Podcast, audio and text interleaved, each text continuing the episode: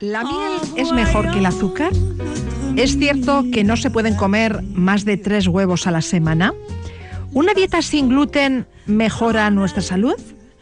Son numerosas las afirmaciones e ideas popularmente extendidas acerca de la nutrición y la alimentación, pero esas no tienen por qué ser siempre ciertas.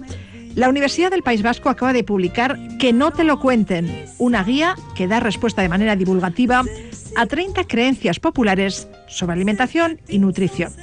La ha elaborado el personal docente e investigador del Grupo Nutrición y Obesidad del Departamento de Farmacia y Ciencias de los Alimentos de la UPV. Dicho grupo es miembro del CIBER, el Centro de Investigación Biomédica en Red, dependiente del Instituto de Salud Carlos III y de BioAraba. Jennifer Trepiana Arín es una de sus autoras. Jennifer, ¿qué tal? Buenos días, Agunón. Dais respuesta a 30 creencias, corrientes populares y modas que hay alrededor de la alimentación y la nutrición, mitos sobre hidratos de carbono, grasas, vitaminas y minerales, cereales, leche, etiquetado, y echáis por tierra algunos de esos mitos. Se dice, por ejemplo, que sustituir el azúcar por la miel es lo mejor que podemos hacer para endulzar el café, los yogures o los tés. ¿Es cierto? Sí, bueno, la verdad es que sí, es verdad que se cree que la miel, que es más natural y procede de las abejas, pero en realidad la miel está formada por fructosa y glucosa, que son dos azúcares, y es verdad que sí que tiene eh, vitaminas y minerales, pero es una cantidad tan pequeña y tomamos una cantidad pequeña de miel en lo que es el cómputo de, nuestra alimentación diaria que no se le puede eh, atribuir a esos minerales esas y a esas vitaminas que tomamos como una fuente de micronutrientes, o sea, porque tomamos una cantidad muy baja. Con lo cual, eh, eh, no podemos decir que la miel es mejor que el azúcar. Además, tienen casi la misma cantidad de calorías y la cantidad, eh, el pico de glucosa que producen en sangre es muy parecido. La palabra vegetal se suele asociar con la promoción de la salud. ¿Las grasas vegetales son más saludables que las animales?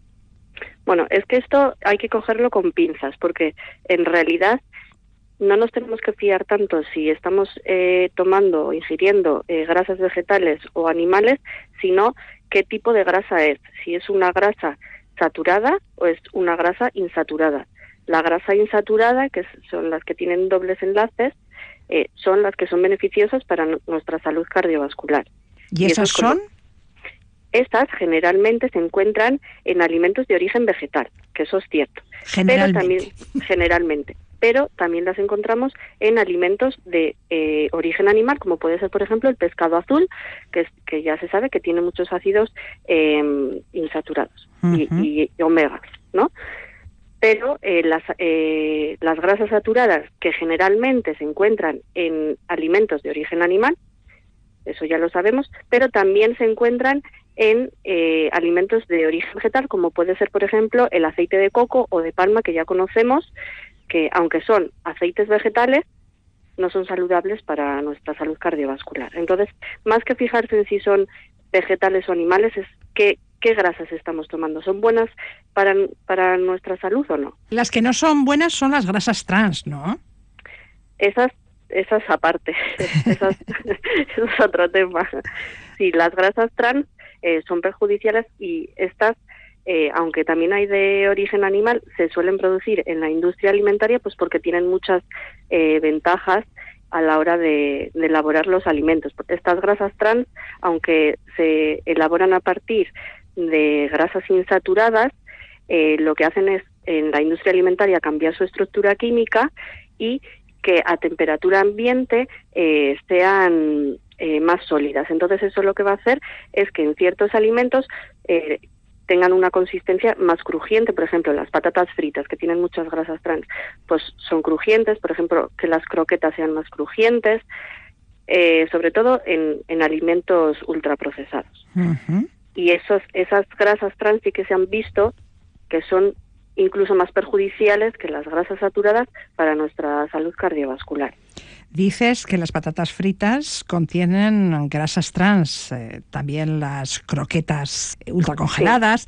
¿Cómo detectamos si un alimento lleva o no lleva mm, ácidos grasos trans, porque no es obligatorio que aparezca el contenido de estos ácidos grasos en la etiqueta del alimento. Eso iba a mencionar ahora, que es que según el reglamento no es obligatorio que aparezca en el etiquetado y por tanto pues no lo ponen.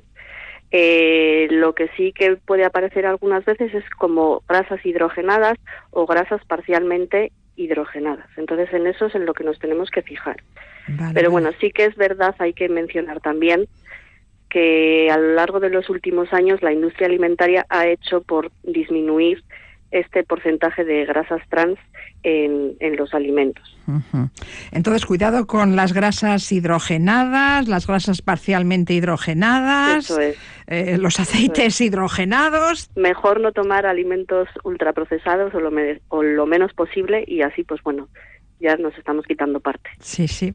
Seguimos con las grasas, eh, Jennifer. Llevamos años oyendo que no se pueden comer muchos huevos, que como máximo podemos tomar tres huevos a la semana. Pero ahora las recomendaciones van por otro lado, ¿no? ¿Es cierto que se puede comer hasta un huevo diario?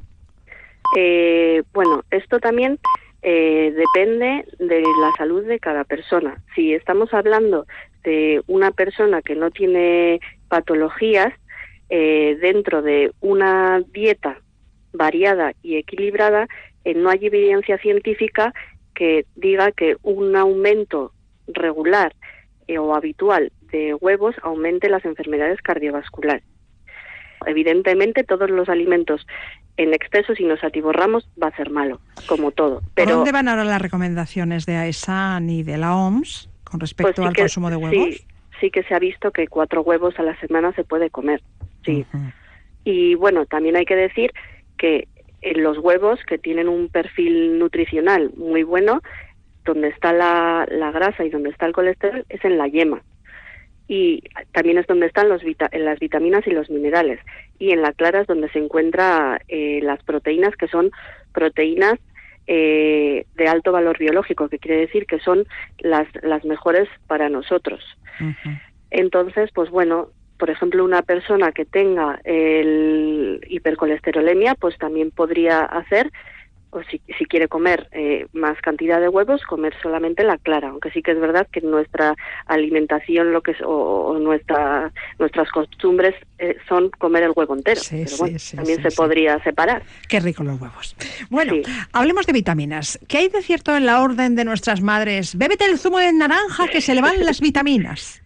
Sí, es que esto puede ser uno de los bulos y los mitos que más, han, se han extendido porque al final ha ido de generación en generación y de boca en boca y al final eso es pues lo que más lo que más cala. Y bueno, pues es una creencia que no es del todo cierta porque sí que es verdad que la vitamina C eh, pues tiene tiene dos formas, ¿no? Y tiene puede tener dos estructuras eh, su estructura química puede variar, pero las dos van a ser activas eh, biológicamente para nosotros, o sea, van a hacer su función en nuestro organismo. Pero una de esas dos formas sí que es verdad que se puede convertir eh, en otra forma que sea inactiva.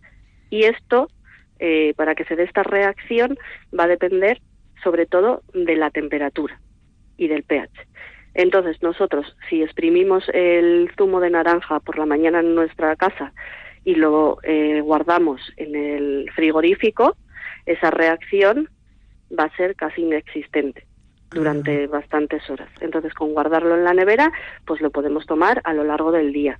Vale, vale. Entonces las vitaminas no desaparecen, pero sí se pueden degradar. Eso es. Las, las, vitaminas no se van a evaporar ni van a salir del vaso, pero sí que se pueden transformar. Ya, de modo que es recomendable, como dices, mantener siempre el zumo refrigerado en la nevera y tomarlo en pocas horas tras exprimirlo, ¿no? Eso es. No lo vamos a dejar toda la semana. En el día. En el día pero vamos, que lo importante es no exprimirlo y dejarlo encima de la encimera, sino guardarlo En, el, en el frigorífico. Muy bien. ¿Y el zumo de naranja previene los catarros y las gripes?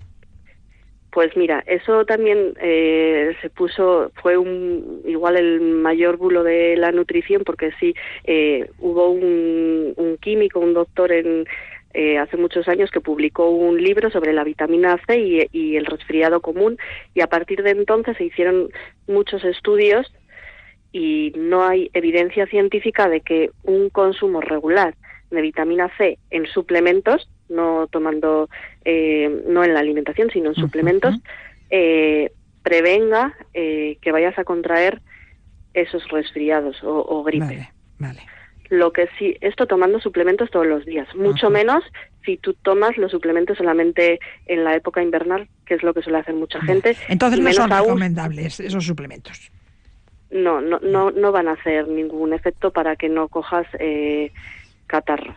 Y además lo importante de las vitaminas es que hay que tomarlas en, en la dieta, porque es que si tú tomas los suplementos no te estás beneficiando de, de otros beneficios de las frutas y las verduras donde vas a conseguir esas vitaminas. Por ejemplo, la fibra dietética y otros minerales que puedes ingerir al tomar eh, esta vitamina C. Ahora que mencionas las verduras, ¿las verduras congeladas son menos saludables que las frescas? No, no. Eso se cree, pero no es verdad. Porque las, las verduras congeladas al final pasan un proceso de escaldado rápido y luego ultracongelado, que se hace en el momento y pasan muy pocas horas desde la recolección. en cambio, igual pueden ser hasta más eh, saludables que las frescas. Si las compramos y las tenemos en el frigorífico una semana. Eso, eso, claro, claro, eso iba a decir ahora. Ah. Que tú cuando compras las verduras frescas hasta que llegan a la frutería o al supermercado donde se compren, ha pasado eh, por cámaras frigoríficas, ha ido un transporte, luego tú las tienes en, en la nevera y en ese proceso también van perdiendo esas vitaminas porque las vitaminas son eh, muy sensibles a, muchos factores como la luz, el oxígeno, la temperatura. Entonces, al final las verduras congeladas se hacen eh, todo ese proceso que he mencionado muy rápido. Y además tienen la ventaja de que tú siempre las puedes tener en el congelador y eso va a favorecer que se ingieran más, más verduras en nuestra alimentación, que estamos a falto de ellas. Entonces, bueno, pues es una opción muy buena pues para cuando no tenemos tiempo o no sabemos qué plato preparar y como siempre andamos con prisa, pues oye, abres el congelador y siempre lo vas a tener ahí. Igual que con las legumbres de, de bote que podemos comprar. Hay personas que no toleran el gluten de los cereales, son los celíacos y celíacas. Una dieta sin gluten es el único tratamiento para su enfermedad. Sin embargo, hoy en día este tipo de dieta se ha vuelto muy popular y hay personas que la siguen, pese a no padecer esa intolerancia. ¿Hacen bien? A ver, los productos sin gluten son imprescindibles para esas personas, para los celíacos, como has dicho, y las celíacas, pero eh, no hay que tomar esos alimentos a no ser que tu eh, especialista sanitario te lo recomiende porque tú padeces esa enfermedad. O otro tipo de enfermedades intestinales, por ejemplo, eh, el síndrome de intestino irritable o la enfermedad de Crohn, que también se ha podido ver que esas em, tomar estos alimentos sin gluten pueden ser beneficiosos, pero sin tener ninguna de esas patologías no es recomendable porque se ha visto eh, esas personas pueden tener eh, carencias y deficiencias en vitaminas y en minerales muy importantes para nuestra salud. Hablando de intolerancias, cada vez se oye más que fulanito menganito es intolerante a la lactosa, el azúcar de la leche, y toman leche sin lactosa. El problema es que mm, se ha extendido la idea de que se digiere mucho mejor la leche sin lactosa que la que contiene este azúcar. Y es un problema, ¿no? Sí, es un problema porque pasa un poco como con el gluten. Si tú no tienes una intolerancia a la lactosa o no tienes alergias a, la a las proteínas de la leche, no necesitas tomar leche sin, sin lactosa. Eh, bueno, rebobinando un poco, al final la lactosa es el azúcar que está presente en la leche y está formada por, por dos moléculas, dos azúcares.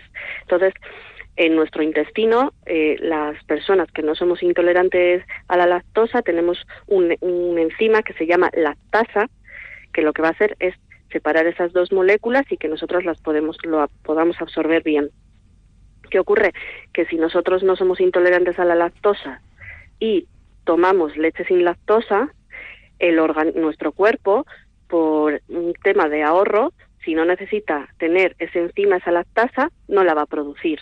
Y entonces con el paso del tiempo nos vamos a volver intolerantes, a, la, intolerantes a la lactosa. Y luego vamos a querer volver a la leche normal y vamos a tener esos síntomas de los intolerantes a la lactosa de síntomas intestinales. ¿Y qué hay de cierto en la creencia de que los adultos no debemos tomar leche, argumentando que los humanos somos los únicos mamíferos que bebemos leche tras el destete? Bueno, pues a ver, la, leche es un, un alimento muy bueno y además es que es una de las mejores fuentes de calcio. No es la única fuente de calcio, pero es muy buena fuente de calcio. Y sí que es verdad que seguimos tomando leche después de, del destete, eh, muchos de nosotros o la mayoría, pero es que en realidad se ha, se ha visto, hay evidencia científica que el consumo de leche eh, se puede relacionar con una disminución de la obesidad infantil y también de ciertos tipos de cáncer como el cáncer de mama, el cáncer de vejiga y algunas eh, enfermedades cardiovasculares. Entonces sí que se recomienda tomar eh, leche. ¿Cuántos lácteos debemos tomar al día? Pues entre 3 y 4 lácteos al día. Porque además la leche es una, como he dicho, buena fuente de, de calcio porque la biodisponibilidad de este mineral, es decir, la cantidad de calcio que se absorbe y llega a la sangre, es muy alta en la leche. más, más alta que en, otros, en otras fuentes de calcio. Ya. ¿Las bebidas vegetales de soja, almendra, avena son una buena alternativa a la leche de vaca? Pues, bueno, primero eh, hay que mencionar que no se las puede llamar leches leche de soja o leche de avena, porque no son leche porque no provienen de un mamífero son, como has dicho, bebidas vegetales.